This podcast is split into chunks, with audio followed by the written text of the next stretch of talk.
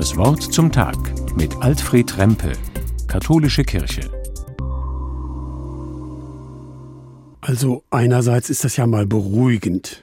Wenn jemand beim Fischessen aus Versehen eine Gräte erwischt und die sich irgendwie im Hals quer festsetzt, ist das in den allermeisten Fällen kein Problem. Entweder rutscht sie irgendwie doch noch raus oder ein Arzt hat sie schnell rausgeangelt. Andererseits ist es wohl doch ein Thema. Reihenweise gibt's Online-Foren, was tun, wenn Gräte verschluckt. Und da finde ich einerseits den bisschen panischen Rat sofort zum Arzt. Andererseits gibt's haufenweise Hausmittel, aber alle umstritten. Trockenes Brot essen, Zitronensaft oder Essig trinken oder damit gurgeln, Sauerkraut am liebsten unzerkaut, Pellkartoffel, Spaghetti, keine Ahnung, ob und was da wirklich helfen könnte.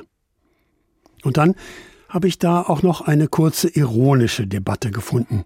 Blasiussegen, hihihi, lol, hatte Beamtenwindhund geschrieben.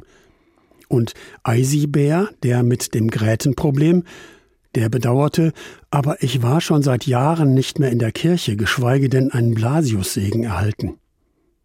Interessant, dass da noch jemand von diesem alten Brauch weiß. Naja, jedenfalls wäre aber dann noch zu diskutieren, was den Blasiussegen denn unterscheidet von anderen Hausmittelchen. Aber ernsthaft, den Blasiussegen gibt es in den katholischen Kirchen meist am 2. Februar, nach dem Gottesdienst zu Maria Lichtmess, gestern also.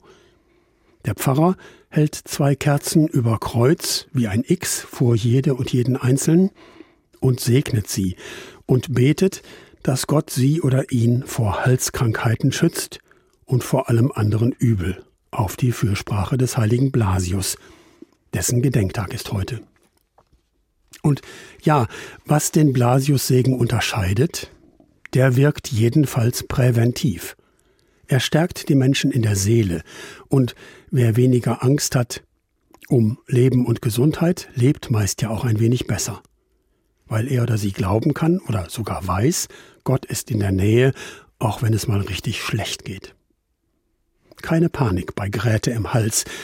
Das wäre ja schon mal eine positive Wirkung des Blasius-Segens. Und dann gäbe es ein wenig mehr Zeit und Ruhe für alles andere. Für die Hausmittel oder doch lieber gleich für den Gang zum Arzt. Alfred Rempe, Trier von der Katholischen Kirche.